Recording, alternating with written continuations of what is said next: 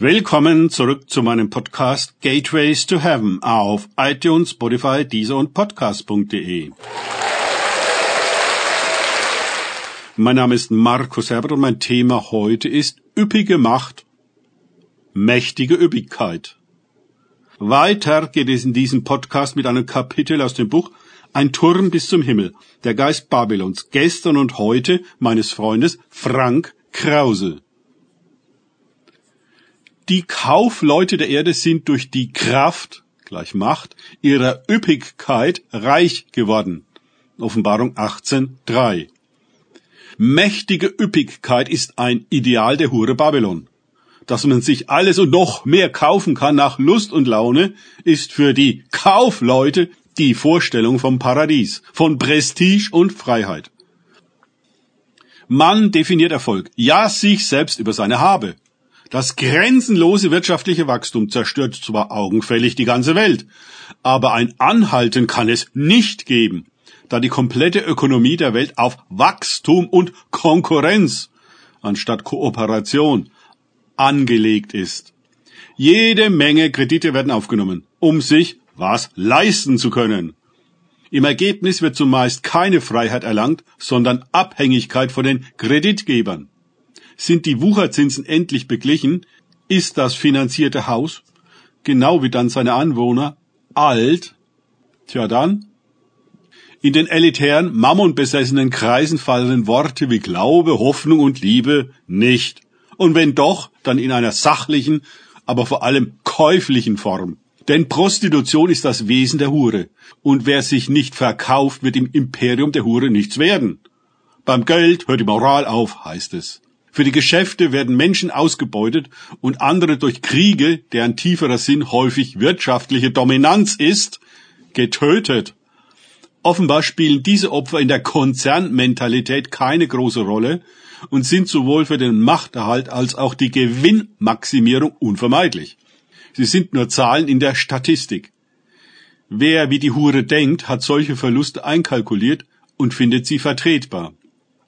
Interessant, dass die Kaufleute nicht durch ihre eigene Leistung reich geworden sind, sondern durch die Kraft der Hure. Tatsächlich arbeiten die großen Kaufleute, heute Konzernmanager genannt, ja nicht, sondern das Geld arbeitet für sie. Sie leben in einer sich selbst generierten Üppigkeit. Andere Bibelausgaben übersetzen das Wort Üppigkeit mit ungeheurem Wohlstand oder ausschweifendem Lebensstil und maßloser Verschwendungssucht. Als Christen jedoch sollten wir stark sein im Herrn und in der Macht seiner Stärke. Steht in Epheser 6,10. Die Kaufleute jedoch sind stark in der Hure in der Macht ihrer Üppigkeit. Wir sollen eine göttliche Rüstung anlegen, um gegen die boshaften Weltbeherrscher anzukommen. Die Kaufleute hüllen sich in den Zauber der Hure, um sich gegen alle abzuschotten, die nicht den Weg der Üppigkeit gehen.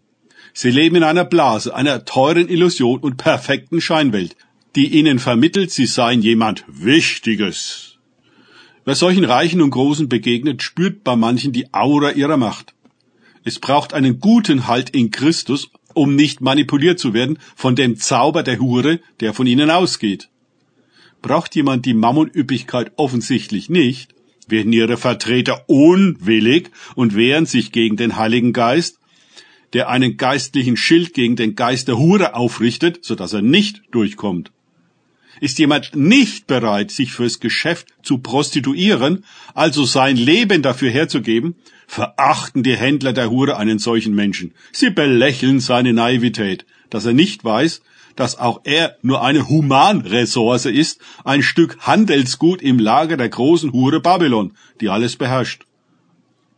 Nur eben nicht die Wirklichkeit, das Leben, die Liebe, Gott, Sie ist das ins Unermessliche aufgeblähte Nichts, das behauptet, es sei alles.